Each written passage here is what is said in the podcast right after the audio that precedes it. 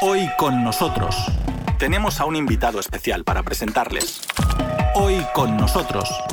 Y también contamos contigo. El elemento del primer Congreso Constitutivo de lo que denominamos en su momento FAR, Fuerzas Alternativas Revolucionarias del Común, era la pretensión desde el mismo momento del Acuerdo de La Habana de hacer una reincorporación política que arropara a todo el conjunto de la organización ESFAR, pero que igualmente estuviese abierta a vincular al movimiento social, que estuviera abierta a generar nuevas dinámicas de acción política en el país.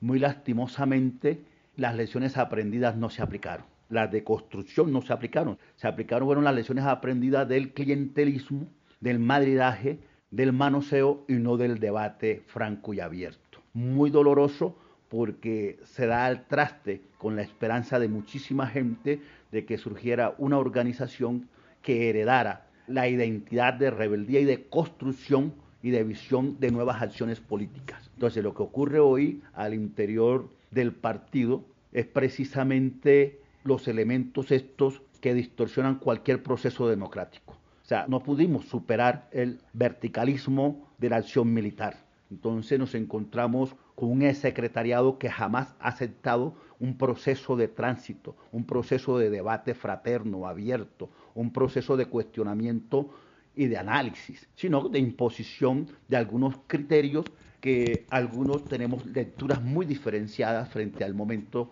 histórico y político que vive el país y entonces se ha pretendido seguir imponiendo una vía jerarquizada y totalmente antidemocrática al interior del partido. Entonces algunos estamos diciendo, no podemos dar una lucha por la democracia con un partido que es antidemocrático.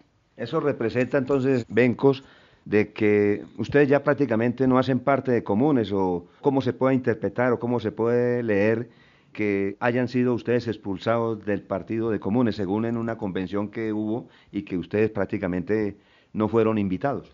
Formalmente estamos en comunes, legalmente estamos en comunes, pero tenemos lecturas diferenciadas.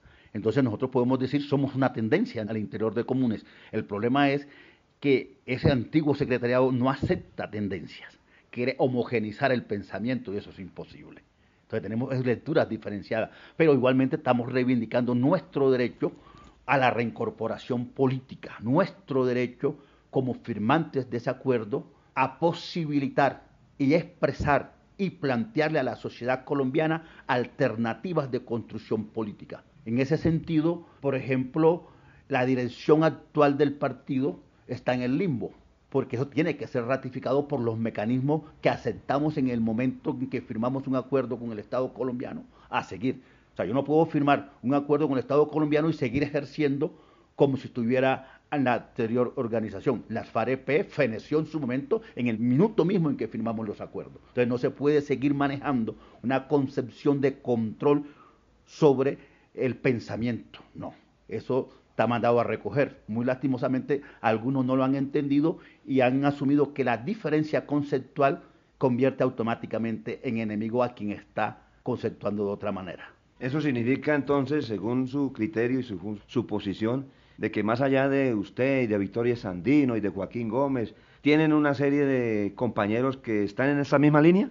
Mira, en el momento de la firma y en el momento de fundar el partido y en el momento mismo en que lanzamos y planteamos ser una alternativa política, éramos 13 mil y tantos. Hoy el partido escasamente logra contar en sus filas con 5 mil. Eso muestra hasta dónde la posibilidad de construcción real está por otro lado. Es decir, significa que la dirección del Partido Comunes está desconociendo, está ignorando, incluso no está representando a los excombatientes. Mira, hay una violación flagrante inclusive de los mismos estatutos. Los miembros fundadores, por derecho propio, sin ningún otro requisito que su voluntad expresa de seguir participando en el partido, han debido y deben ser convocados al siguiente Congreso. Aquí sí es un Congreso extraordinario con unas reglas amañadas, con una manipulación total y con una violación de los estatutos para que vulnera inclusive el derecho a la reincorporación de los excombatientes de FARC. Ante esa disyuntiva, ¿qué proponen ustedes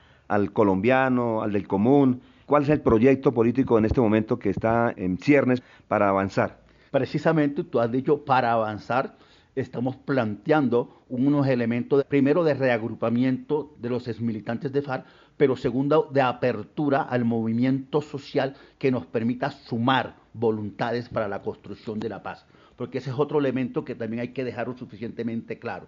Esta dirección de manera pérfida, hay que decirlo con claridad, viene regando y promulgando en los sectores políticos, tratando de aislarnos, que quienes hoy no estamos identificados con la línea de acción que pretende imponer algunos miembros del antiguo secretariado de las FARC, que no son todos, somos miembros de las disidencias. Nada más lejos de la realidad. Es una falta a la verdad y es una acción inclusive criminal, que hay que decirlo, que uno sabe a quién hacen el juego con eso, en el sentido de regarle el espécimen, que quienes hoy tenemos diferencias conceptuales con comunes, somos miembros necesariamente de la derecha. Nosotros reiteramos nuestro compromiso con la construcción de paz en este país, pero nos alejamos precisamente de esa línea que algunos quieren imponer.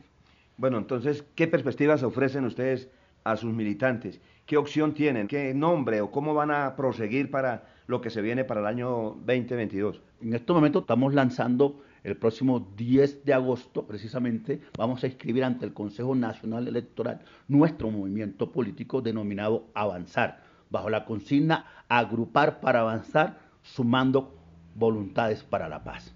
Esa es nuestra propuesta política y allí estamos apostando y estamos diciendo y ratificando nuestra apuesta por la esperanza y los sueños de las grandes mayorías en este país, que es una paz con justicia social, una paz que transforme la realidad objetiva en que hoy viven nuestras comunidades, una paz que no sea para disputarse simplemente la burocracia, que no sea para el disfrute de unos cuantos, sino una paz que realmente genere nuevas dinámicas políticas en el país. Significa entonces que lo transversal para ustedes es defender los acuerdos, que se implementen los acuerdos. Claro, estos acuerdos que no solamente ha hecho trizas el actual gobierno, sino que algunos, inclusive al interior del partido, han hecho trizas. Por ejemplo, el capítulo de reincorporación que se firmó en La Habana no tiene nada que ver con la ruta de reincorporación que algunos miembros de la dirección del actual partido firmaron con el actual gobierno. No puedo dejar de pasar de hacerle una pregunta casi que muy fuerte. ¿Qué opinión le merece usted de aquellos compañeros antiguos compañeros tuyos que se fueron y regresaron a las armas. Nosotros respetamos su posición, no la compartimos, porque consideramos, por ejemplo, que el Estado colombiano, la oligarquía colombiana, naturalizó el estado de violencia. Es más, su escenario en el, en el cual es la cortina tras la cual encubren todo el nivel de corrupción y todas las tricoñuelas y transposiderías que le han aplicado a la sociedad colombiana.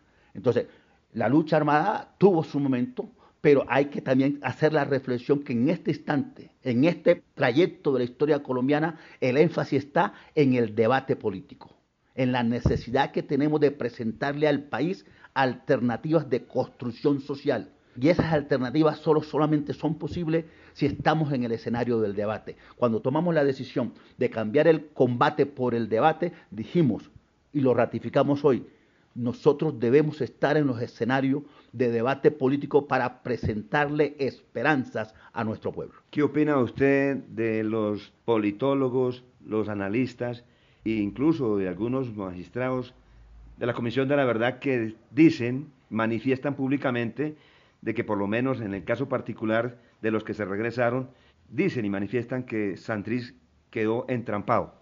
Mira, la situación de Santriz es una situación muy particular que era un entrampamiento jurídico, una actuación de perfidia no solamente del Estado colombiano, con múltiples complicidades que la historia mostrará y clarificará en su momento.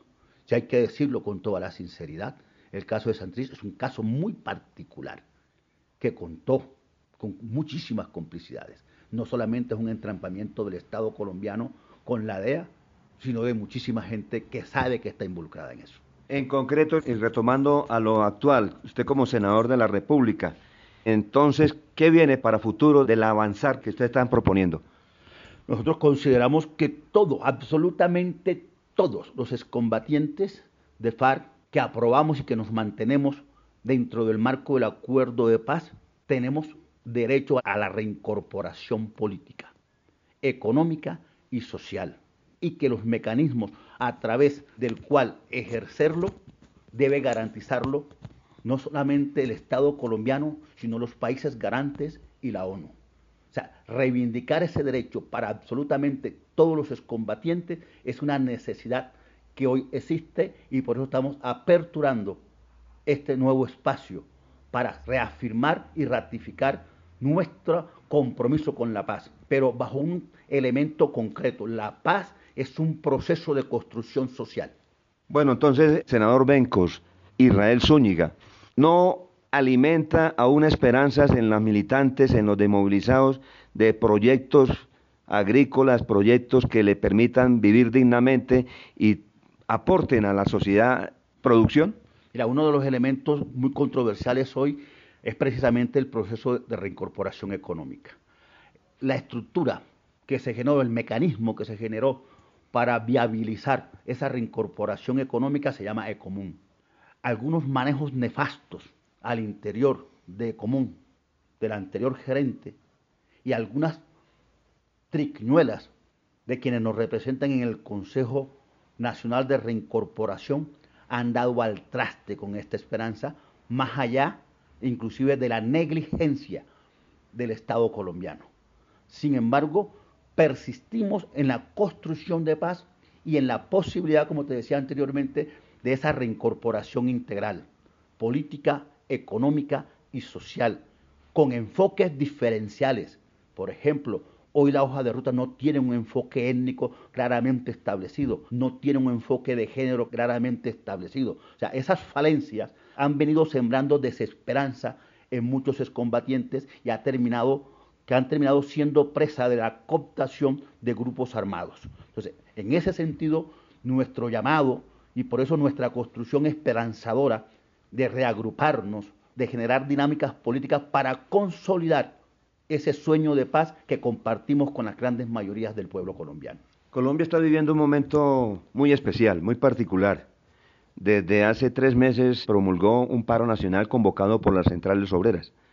Más allá de esa convocatoria, hace presencia la juventud, los estudiantes, en los barrios, la gente que sigue y se mantiene aún en resistencia, en puntos de resistencia que llaman la primera línea. ¿Qué opinión le merece usted a esos estudiantes y esos jóvenes? Yo no lo denomino un paro, yo denomino un estallido social. Y un estallido social que está como principal protagonista la juventud.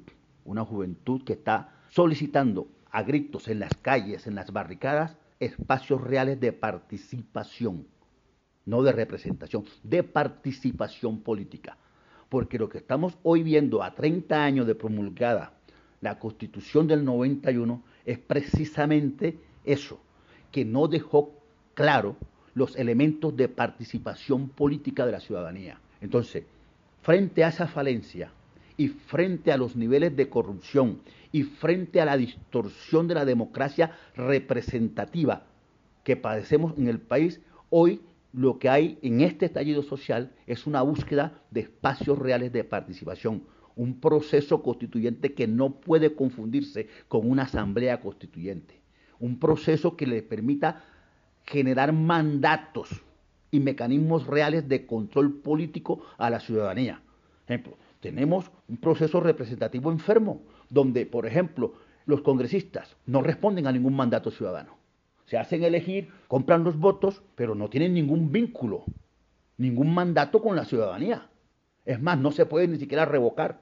Está demostrado a la saciedad los niveles de corrupción y permanecen enquistados al interior del legislativo. Entonces, en un país donde se llega a tales niveles de distorsión de la democracia, es lógico que este estallido tenía que surgir tarde o temprano. Nos alegramos profundamente en que la juventud esté tomando las banderas en búsqueda de la transformación sociopolítica de este país. Entonces, generar esos espacios es una necesidad histórica. Nuestro respaldo y apoyo total e identidad para con este movimiento social. Hoy con nosotros, en Radio Sputnik desde Moscú.